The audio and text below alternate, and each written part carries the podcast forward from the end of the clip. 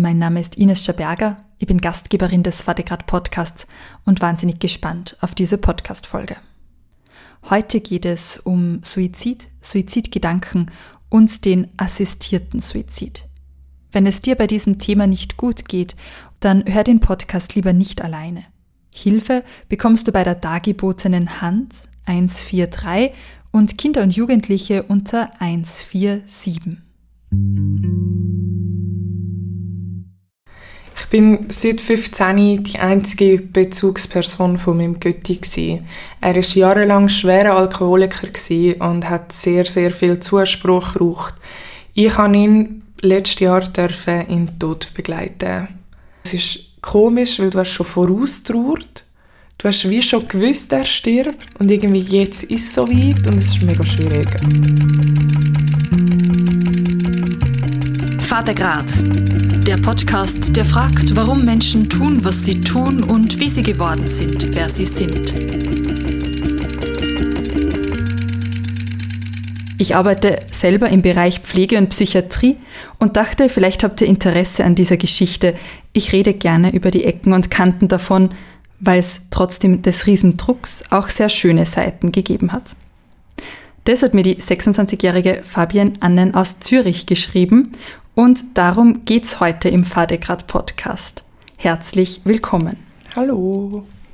Danke für deinen Mut, zu erzählen, wie es dazu kam, dass dein Götti sterben wollte und wie du auch mit dieser Riesenverantwortung, dem Druck umgegangen bist. Gern, freue mich da zu sein. Es ist jetzt ein Jahr vergangen, seit dein Götti verstorben ist. Wenn du so ein bisschen mit Abstand darauf zurückblickst, wie geht's dir heute? Es gibt Momente, wo es immer noch schwierig ist, so auch zu verstehen, gerade wenn jemand verstirbt, äh, also dass der Mensch jetzt wirklich weg ist. Ähm, aber ich glaube immer noch, es ist die richtige Entscheidung und für mich hat es sehr viele Freiheiten zurückgegeben. Ich bin ein viel freierer Mensch, weil sehr viel ähm, Verantwortung halt weggeht ist. Und das geht mir mega gut. Ich freue mich immer noch für ihn. Ich habe einen ganz anderen Lebensweg eingeschlagen und schaue mehr auf mich. Und darum ist es im Großen und Ganzen sehr positiv, auch wenn er natürlich fehlt. Also einerseits Trauer, andererseits Erleichterung. Genau. Ja. Über zehn Jahre lang warst du die Hauptbezugsperson deines Göttis. Jetzt ist ein Götti oder eine Gotte ja eigentlich dazu da, für das Patenkind zu sorgen, sich um das zu kümmern und ah, wenn es mit den Eltern was passiert, ist Gotte oder Götti sind da. Bei dir war es genau umgekehrt du hattest die Verantwortung für deinen mhm. Onkel. Mhm. Wie kam es überhaupt dazu? Also, wir haben ja sehr lange hat die Familie keinen Kontakt mit ihm und er hat mich dann an so einem Vater-Tochter-Tag eingeladen, zum ähm, zu ihm gehen. Er war äh, Laborant und hat in Zürich in einem Labor gearbeitet und ich durfte einen Tag mit ihm verbringen. Und durch das ist, ich bin dort elf, ist der Kontakt wieder gekommen. Und ich habe dann mit ihm den Tag verbracht und der Kontakt ist wieder ein bisschen auseinander, weil mit als Elfjährige bist du noch nicht ready, um den Kontakt aufrecht zu behalten oder die Mittel sind auch nicht da gewesen. Und ich glaube, etwa mit 14 haben wir uns dann angefangen öfters gesehen. Und immer ist dort schon, er war schon dort im Heim für ähm, Randständige. Und er ist dann ziemlich schnell mit «Hey, look, du bist die Einzige aus der Familie, ich habe da eine Patientenverfügung, wäre es für dich vorstellbar, dass ich dich dort eintrage, dass ich eigentlich über sein Leben und seinen Tod entscheiden darf?» Und so im Nachhinein ist das ein extremer Druck, eine extreme Verantwortung, wenn du weißt, hey, du entscheidest über das Leben, wenn es darauf ankommt. Die Patientenverfügung ist aber nie, also wirklich schriftlich festgehalten wurde. Aber ich glaube, das war der Moment, gewesen, wo ich im Nachhinein habe ich ihn immer mein Kind auch genannt. Ich habe mich gefühlt, als wäre ich seine Mami, wo ich die Verantwortung für mich übernommen habe und so eigentlich in das hineingerutscht bin. Du beschreibst deinen Onkel als sehr intelligenten Menschen, mhm. der auch sehr feinfühlig war, Origami mhm. gefaltet genau. hat in genau. seiner Freizeit. Ja aber der sein Leben irgendwie nicht auf die Reihe bekommen hat. Vor allem als sein Haus ab oder seine Wohnung genau. abgebrannt ist. Ja. Gell? Es hat dort ähm, Familienschwierigkeiten gegeben. Er hat halt dort schon angefangen ähm, trinken, sehr viel. Ähm, und irgendwann ist es nicht mehr tragbar gewesen. Und durch die Alkoholsucht ist er auch so ein bisschen wahnhaft geworden und ähm, hat sich darum mit der ganzen Familie verstritten. Aber er hat sich sein Hirn wirklich weggetrunken. Er ist wirklich sehr schlau gewesen. Er hat auch sehr gerne mit Computer, er hat Sachen technisch, also so erfunden für sich, so Sachen, Aufgaben gemacht ähm, und eben sehr feinfühlig, ja, also auch mit den Fingern, der sehr gute Arbeit gemacht. Aber es ist halt durch den Alkohol dann äh, verloren gegangen, leider. Hat er versucht, Entzüge zu machen, wegzukommen vom Alkohol? Sehr, sehr viel. Aber es hat nie geklappt. Weil ich glaube auch, der, also der Wille irgendwann nicht mehr da ist. Und also ich arbeite ja auch mit Alkoholikern. Das ist eines der schwierigsten Sachen, um auch wieder wegzukommen. Er hat immer wieder wollen, aber wie einfach nicht, auch nicht genug Support von außen, von der Welt, von der Familie, weil er aber nicht wollen hat. Also für ihn ist immer klar gewesen, meine Familie hat ihm geschadet und hat ihn nicht unterstützen und darum will er jetzt nichts mehr zu tun haben mit der Familie, außer mit mir. Und meine Mutter, die hat er akzeptiert. Das war seine Schwägerin und die andere Frau von, von seinem Bruder, also Ex-Frau, mit der hat er ab und zu auch noch Kontakt gehabt. Aber Familie Annen ist ein Tabuthema und äh, also seine Brüder, zu denen wollte er keinen Kontakt nein, haben? Nein, gar nicht. Und so kam es dazu, dass er ganz viel Kontakt mit dir hatte. Genau. Wenn man sterben möchte, wenn man überhaupt für einen assistierten Suizid in Frage kommen soll, dann braucht man einen sogenannten dauerhaften Sterbewunsch. Mhm. Warum wollte denn Götti sterben? Also er hat früher schon Suizid für sich hinter sich gehabt, hat, hat nie geklappt. Er hat äh, es nie geschafft oder es ist einfach, ja, es hätte nicht so sollen sein. Und am Schluss ist es wirklich der Fakt gewesen, dass er nicht mehr selbstständig war. Er war durch einen Sturz im Rollstuhl. Er hat dauerhaften Schmerz, was halt extrem an Lebensqualität, ähm, also es geht sehr viel verloren davon und ähm, er hat nichts mehr mögen. Also er hat auch kein Origami mehr machen, weil er mit den Händen nicht mehr so gut umgehen. Er hat eben den Schmerz, das ist eine mega Belastung. Und darum, er hat nicht mehr raus können. Er war immer sehr freiheitsliebend gewesen. Er ist gerne bröteln, er ist gerne draußen gewesen. Und wenn das alles fehlt, hast du halt einfach wirklich keine Lebensqualität mehr. Und er hat nur noch Zeit im Bett verbracht. Und auch, ja, mit den Ärzten hat es nicht so geklappt, dass man die Medikation hat können ändern so dass er wirklich immer wieder droht hat mit Suizid.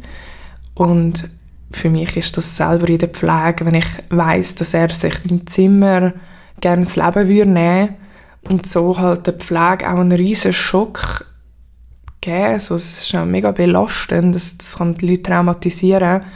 Ähm, das ist für mich nie in Frage gekommen. Und ich habe ihm immer klar und deutlich gesagt, dass das für mich eine mega Belastung wäre, wenn ich weiß, er ist jetzt einfach gestorben, ohne dass ich dabei sein konnte oder dass er andere traumatisiert, das ist für mich einfach nicht zur Auswahl gestanden. Und er hat dementsprechend genug gut auf mich gelost, dass ich ihm haben können sagen so nicht. Und wenn er wird sterben, akzeptiere ich das, ich verstehe das, ich unterstütze das, es ist sein Leben, es ist seine Entscheidung, aber dann machen wir es richtig. Und so sind wir dann auf Exit, haben wir uns auf Exit geeinigt und auch ein Gespräch gehabt. Exit ist ja der größte Patientenverfügungs- und Sterbehilfeverein in der Schweiz mit laut eigenen Angaben 145.000 Mitgliedern. Wie funktioniert das, wenn man da aus dem Leben gehen möchte? Also es gibt ja eben die Möglichkeit von, man ist jahrelang Mitglied und zahlt auch immer wieder ein, damit man dann, wenn es soweit ist, das kann in Anspruch nehmen. Ähm, der Götti war nicht Mitglied gewesen, Sie sind aber sehr kulant. Du kannst ähm, einen, einen gewissen Betrag zahlen, um eigentlich dort reinzukommen, um das überhaupt wie aktivieren oder halt ein Mitglied sein. Und dann hat seine Beiständin, also er war bei Beiständet, ähm, sie hat dann müssen alle Formulare, alle Arztberichte schicken, der, am AEXID, dass die das können anschauen, abklären, weil beim Götti ist es ja nicht nur der Körper, der auch wirklich schlechtes Weg war, mit Leberzirrhose, mit einfach Schmerzen. Es war ja auch Psyche durch den Alkoholkonsum und auch sonst eben sehr ambivalent. Also ja. Und ähm, dann gibt es ein Gespräch mit einer Beraterin von Exit, also mit einer Mitarbeiterin, mit einer Sterbebegleiterin. Und nach dem Gespräch, sie fragt ihn dort verschiedene Sachen über sein Leben, über seinen Sterbewunsch, ob der eben sehr... Ob der erst seit kurzem ja, besteht genau, oder schon seit langem. Genau, mhm. und ähm, ja, dann wird halt wie abgeschätzt, ob das, ob das möglich ist, ob das vertretbar ist. Und dann hat er, weil es auch psychisch war, noch ein Gespräch müssen führen mit einem Psychiater. Und der hat dann auch noch sein Okay müssen geben. Und dann wird eigentlich ein Datum abgemacht. Also, mit einem Arzt oder einer Ärztin muss man immer sprechen. Also es, es kommt ja vom Arzt, sie haben ja den Arztbericht und auch der Heimarzt, sein Hausarzt sozusagen, der hat auch noch einen Bericht schreiben, ob das jetzt eben wirklich nur ein kurzer Gedanke ist oder ob das schon länger ist, aber durch das, dass man weiß, dass er schon mehrere Suizidversuche hinter sich hat, haben wir die Arztbericht gelangt und ein Psychiater ist ja auch ein Arzt. Also es geht ja wirklich, man muss im Kopf klar sein, man muss können sagen, was man will und auch davon überzogen sein. Du sprichst die verschiedenen Kriterien an, die es braucht, damit eine Freitodbegleitung ermöglicht wird. Also eben die Urteilsfähigkeit, die Wohlerwogenheit, sagt man dazu, dass man eben nicht aus dem Affekt heraus handelt, dass der Sterbewunsch dauerhaft ist, dass es nicht von Dritten beeinflusst ist, sondern dass es eine autonome Entscheidung ist und dann die Tatherrschaft, dass man den Suizid eigenhändig ausführt. Mhm. Ähm, also das war alles gegeben bei deinem Götti. Ja. Hast du nur versucht, ihn von seinen Gedanken abzubringen? Hast du versucht, ihn zu überzeugen, doch nochmal zu versuchen, Freude am Leben zu finden? Was nicht, ähm, Mhm. Also ich habe ihm auch sehr viele Sachen angeboten, wo ich gewusst habe, es geht gegen das Ende zu. Mal noch essen, sein Lieblingsessen, nochmal irgendetwas, was er erlebt haben Und bei ihm ist halt wirklich alles Nein. Er hat wirklich schon selber so mit dem Leben abgeschlossen gehabt, dass ich ihn mehr bestärkt habe drin, dass ich ihn unterstützt habe in seiner Entscheidung, vom, aus dem Leben zu gehen und ich überhaupt nie in meinem Weg gestanden bin, weil ich, ich habe ihn verstanden, ich, ich hätte so auch nicht mehr leben Das ist, äh, wenn du keine Lebensqualität mehr hast, für was, für was bist du noch da? Zum Hinvegetieren, das ist ja auch nicht schön. Und darum habe ich ihn mehr bestärkt drin. Und er hat wirklich alles abgelehnt. Also, ja. Wollte einfach überhaupt nicht mehr. Genau. Weißt du, wie sie dein Götti das danach vorgestellt hat? Habt ihr mir darüber geredet? Also nicht wirklich. Für ihn war es auch das sehr egal. Er, hat, äh, nicht gläubig. Er hatte äh, einfach nur noch einen Weg gesehen und zwar weg von da. Schmerzfrei. Er hat sich aufs Schmerzfreie hat er sich gefreut. Einfach nicht mehr müssen leiden. Ja. Dieser Podcast ist ein ökumenisches Projekt und wird präsentiert von den evangelischen und katholischen Kirchen der Kantone St. Gallen und Appenzell. Danke für eure Unterstützung. Gehen wir zum 31. August 2021, der Tag, an dem dein Götti dann verstorben ist. Beschreib doch mal, wie, wie war dieser Tag? Was, was tut man, am, am, wenn man weiß, es ist der letzte Tag? Mhm. Ich bin von meiner besten Kollegin abgeholt worden Sie hat mich an dem Tag begleitet, zum Glück. Ich bin mega nervös gewesen. Es ist ein sehr komisches Gefühl, auch davor, die Zeit. Du weißt, es stirbt jemand, du kannst dich darauf vorbereiten. Trotzdem ist immer noch das kleine was, wenn er es doch nicht will. Also sie haben ja bis zum letzten Augenblick Zeit, um zu sagen, nein, ich will nicht. Und das ist okay. Es wird nicht gesagt, ja, jetzt musst, weil du hast es wollen. Du darfst bis zum letzten Augenblick sagen Nein und du wirst auch bis zum letzten Augenblick nochmal gefragt. Und du kommst dort an und du weißt, er wird heute sterben. Und wir sind dort hin, wir sind extra ein bisschen früher gekommen. Ähm, die Frau, die ich war, war schon drinnen. Wir haben in einem ähm, Raum der Stille haben wir das Bett aufgestellt und haben so richtig in einem privaten Rahmen, in einem schönen Raum, das darf äh, vollbringen, machen. Ähm, genau, wir sind dann zu ihm rauf, wir haben ihm noch etwas Schönes angelegt, ähm, wo ich mir gewünscht habe, dass er es anhat.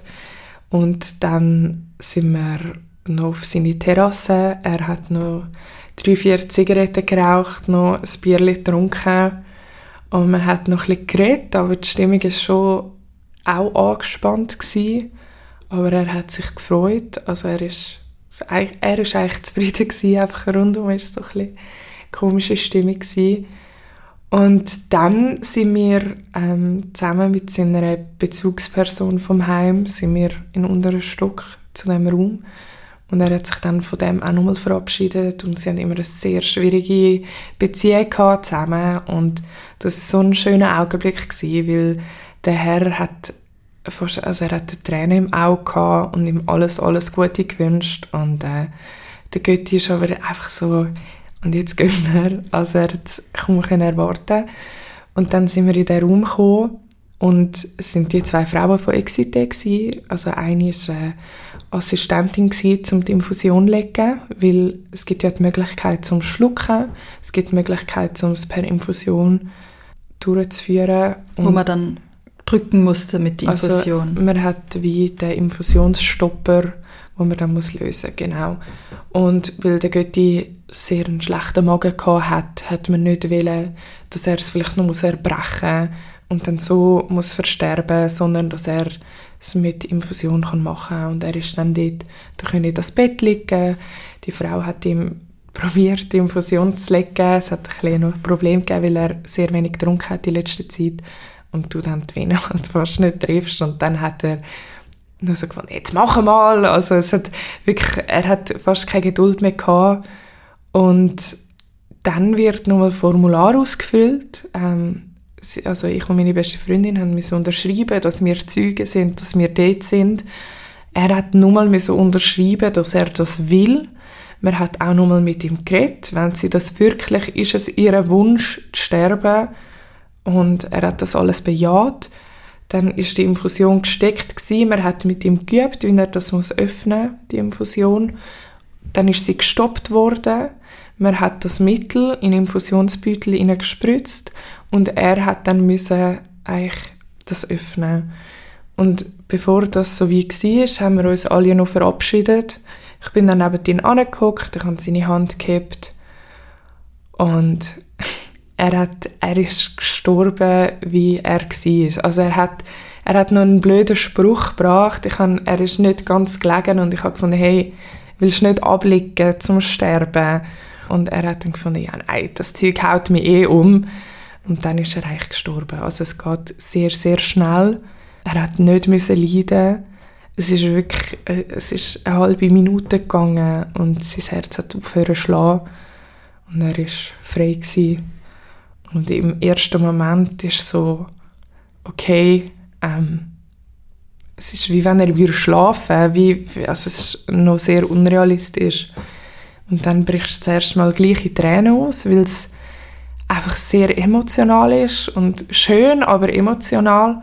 Und auch die Frau von Exit war mega herzlich. Gewesen. Äh, man hat sich in den Arm genommen, alle zusammen. Und ähm, dann man den Raum verlassen. Also die Angehörigen müssen raus, es wird die Polizei verständigt, es kommt ein Arzt, um den Tod festzustellen, um aber auch festzustellen, dass er sich suizidiert hat und nicht mit Fremdeinwirkung. Es wird der ganze Körper untersucht und auch halt von der Polizei wird, die sind dann mit im Raum und dann wird eigentlich alles abgesegnet. Der Grund dahinter ist, dass aktive Sterbehilfe in der Schweiz, so wie in den meisten Ländern, auch Deutschland, Österreich verboten ist. Und mhm. man muss wie garantieren, dass, eh wie du sagst, die Person selbst genau. den Suizid äh, genau. äh, begangen hat. Ja. Wenn man weiß, das werden jetzt die letzten Worte sein, die ich zu meinem Götti sage. Überlegt man dann lange vorher, was werde ich sagen? Man überlegt sich's, aber man macht es dann gleich nicht. Also es ist dann, man, man tut sich eh so viele Situationen im Leben oder bei diesen Verabschiedungen tut man sich so viel vorstellen Und im Nachhinein ist so eine spontane Entscheidung. Du sagst dann nochmal, dass du dich gern hast. Du, ja, du umarmst dich normal. Aber es ist wie, du kannst das wie nicht, das musst du wie spontan entscheiden und anschauen. Das. Wie du rausgegangen bist aus dem Raum, was war dein Gefühl?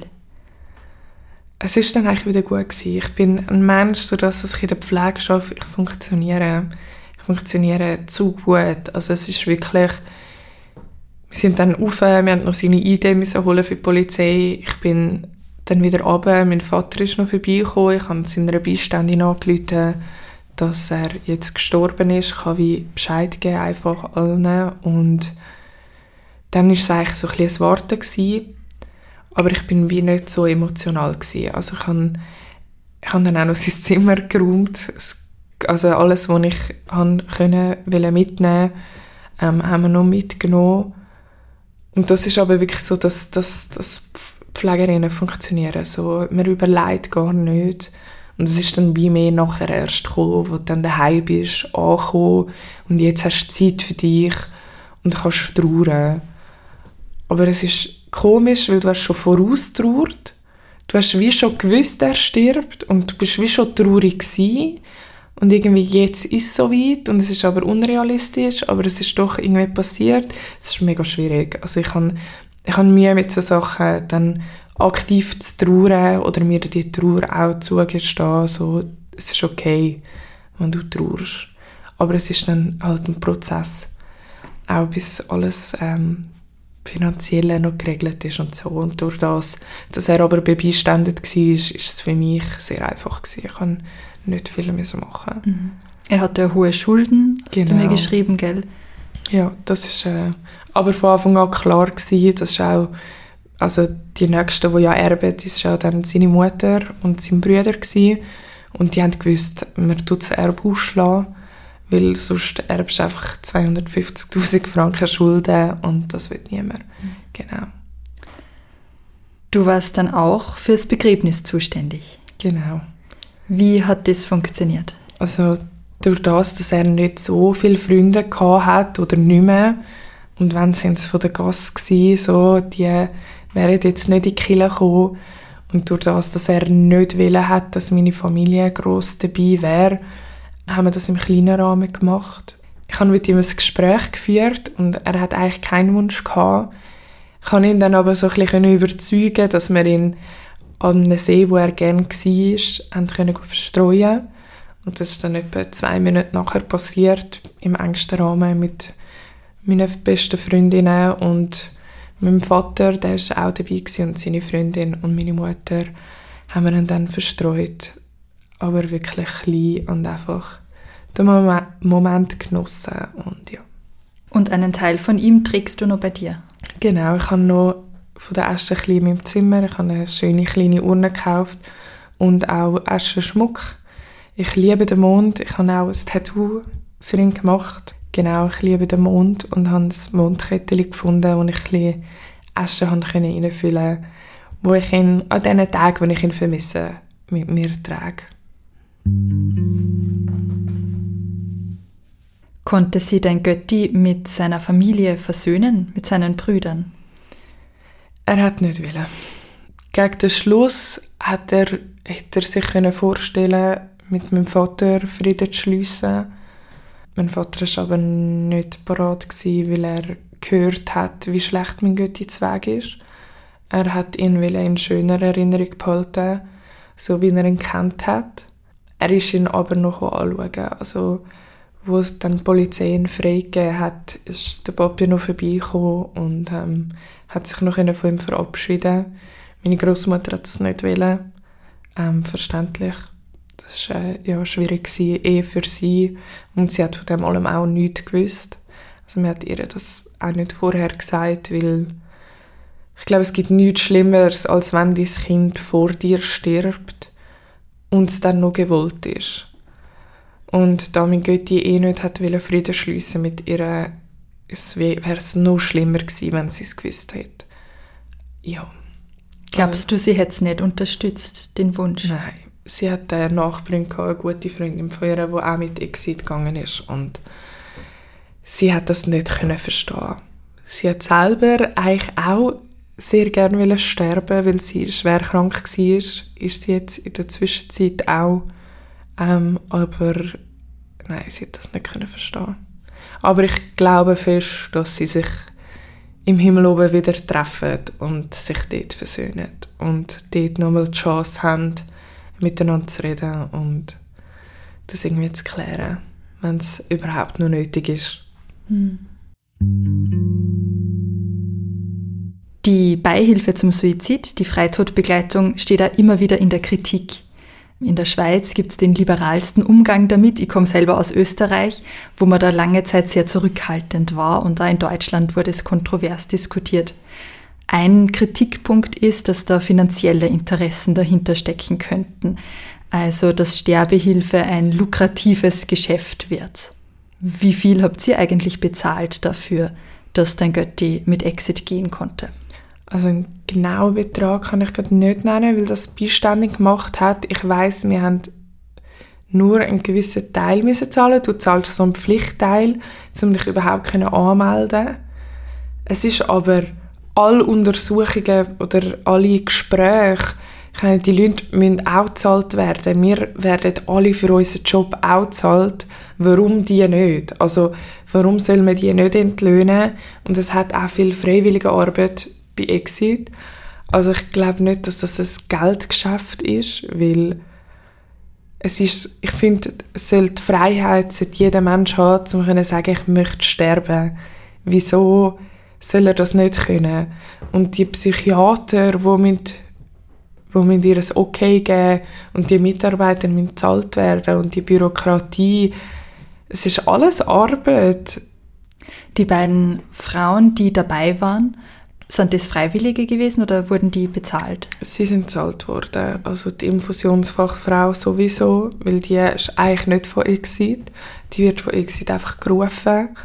Und die Mitarbeiterin von Exit war fest angestellt. Sie ist auch bezahlt worden. Sie macht das hauptberuflich. Du selbst hast im Altenheim geschafft, äh, gearbeitet und hast du das Gefühl, dass Menschen, die dort sind, das Gefühl haben, sie müssten jetzt mit Exit oder einem anderen Sterbeverein gehen, weil sie den anderen nicht mehr zur Last fallen wollen, weil sie sich unnütz fühlen? Ich glaube das gar nicht. Also ich habe gerade gestern wieder in einem Alters- und Pflegeheim gearbeitet und es ist halt auch ein bisschen, wie man damit umgeht. Also ich glaube nicht, dass die Leute allgemein das Gefühl haben, dass sie erlost sind, es gibt Leute, die das Gefühl haben, sie dürfen nicht Leute, weil sie uns dann mehr Stress machen. Und ich nehme regelmäßig diesen Leuten den Stress raus, weil sie sind da, sie haben die Berechtigung da zu sein und ich bin dort, um ihnen das Leben schöner zu machen. Ich lache mit diesen Leuten, ich schaue, dass sie noch einen schönen Abschluss haben und durch das haben sie viel weniger den Druck. Ich glaube auch weniger, dass Leute im Altersheim unbedingt möchten mit Exit gehen. Ich glaube, es geht wirklich um die schwer Kranken, die selbstbestimmt wollen entscheiden ob sie weiter leiden oder nicht. In dem Stadium, wo sie es noch entscheiden können. Ich glaube, im Altersheim, wenn es richtig Demenz geht, darfst du ja eh nicht mit Exit gehen.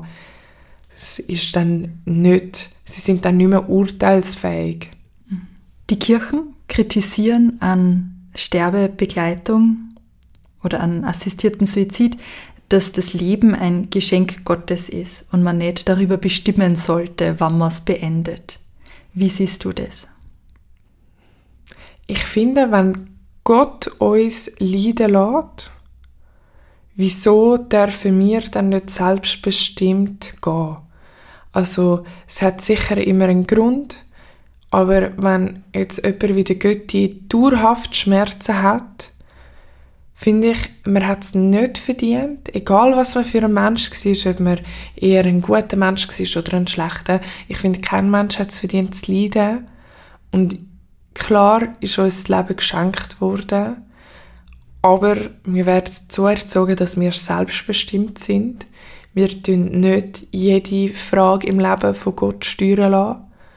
Ähm, klar unterstützt Gott sicher irgendwie von oben die Entscheidungen oder hilft einem, wie man sich entscheiden soll. Aber ich glaube, dass man soll selber dürfen bestimmen, ob man will oder nicht. Mit dem Bild des Geschenkes gesprochen, ein Geschenk, das man hergibt, Ja. über das darf man ja nicht mehr selber bestimmen, Ja. sondern der Beschenkte Ja. macht dann was draus. Genau. Darum soll er ja auch einfach selber wissen, was er damit will machen Und ich glaube, eben, sobald ein Leidensdruck da ist, auch bei jungen Menschen, dann, ja. Also ich bin nicht ein Fan von, hey, ich will mich suizidieren, weil es keinen Weg mehr gibt und man hat noch nicht viel probiert. Ich glaube, es gibt immer einen Weg. Aber wenn du langjährig ein Alkoholiker bist, wo selbst wenn er jetzt wieder clean geworden wäre, nie mehr gesund geworden wäre und nie mehr das zurückbekommen hätte, wo er sich sicher auch selber verspielt hat. Also er ist ja an ganz vielen Sachen selber die schuld. Das, das, da, davon befreie ich ihn auch nicht. Es ist seine Schuld, es ist seine Entscheidung gewesen. Und dann soll er aber auch dürfen entscheiden, wenn er will gehen. Er hat falsche Entscheidungen getroffen und die letzte Entscheidung ist für ihn die richtige gewesen. Darum ist es für mich super gewesen. Also es war okay gewesen. Seit einem Jahr ist die Verantwortung weg von dir. Was hast du in diesem Jahr für dich gemacht? Oder was hat sie verändert in diesem Jahr? Ich habe gekündigt. Ich habe äh, angefangen temporär zu arbeiten. Ich habe sechs Wochen Ferien gemacht. Ich treffe Entscheidungen anders. Ich ähm, überlege nicht, was für andere gut wäre, was sie sich wünschen. Es geht um mich, um mein Leben. Und ich habe mir wie das Recht jetzt genommen, zum zu sagen, ich möchte das nicht. Ich habe jetzt so viel in meinem Leben schon für andere gemacht, dass es jetzt einfach um mich geht. Es geht um mich, um das, was ich mir wünsche. Und das ist ein mega schönes Gefühl. Es ist eigentlich viel schade, habe ich das vorher nicht gemacht, aber es ist einfach, es ist schön und es tut gut zu wissen, hey, jetzt bin ich dran und jetzt äh, gehe ich meinen Weg, so wie ich ihn mir wünsche.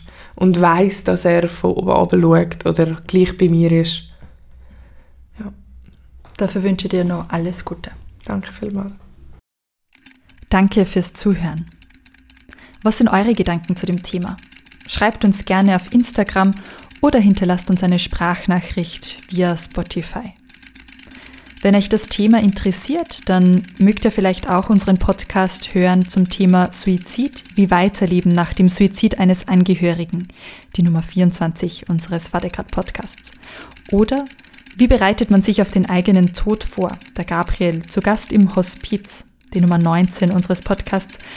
Oder den Podcast Keine Angst vorm Tod, vom Abschied nehmen und loslassen mit einer Sterbebegleiterin. Das ist die Nummer 30 unserer Vadegrad Podcast Serie.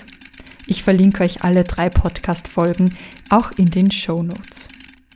Wenn euch der Podcast gefällt, dann teilt ihn doch gerne oder gebt ihm eine gute Bewertung auf Spotify und Apple Podcasts. Auf Instagram findet ihr uns unter vadegrad-podcast, ebenso auf TikTok. Macht es gut, bis in zwei Wochen, eure Ines.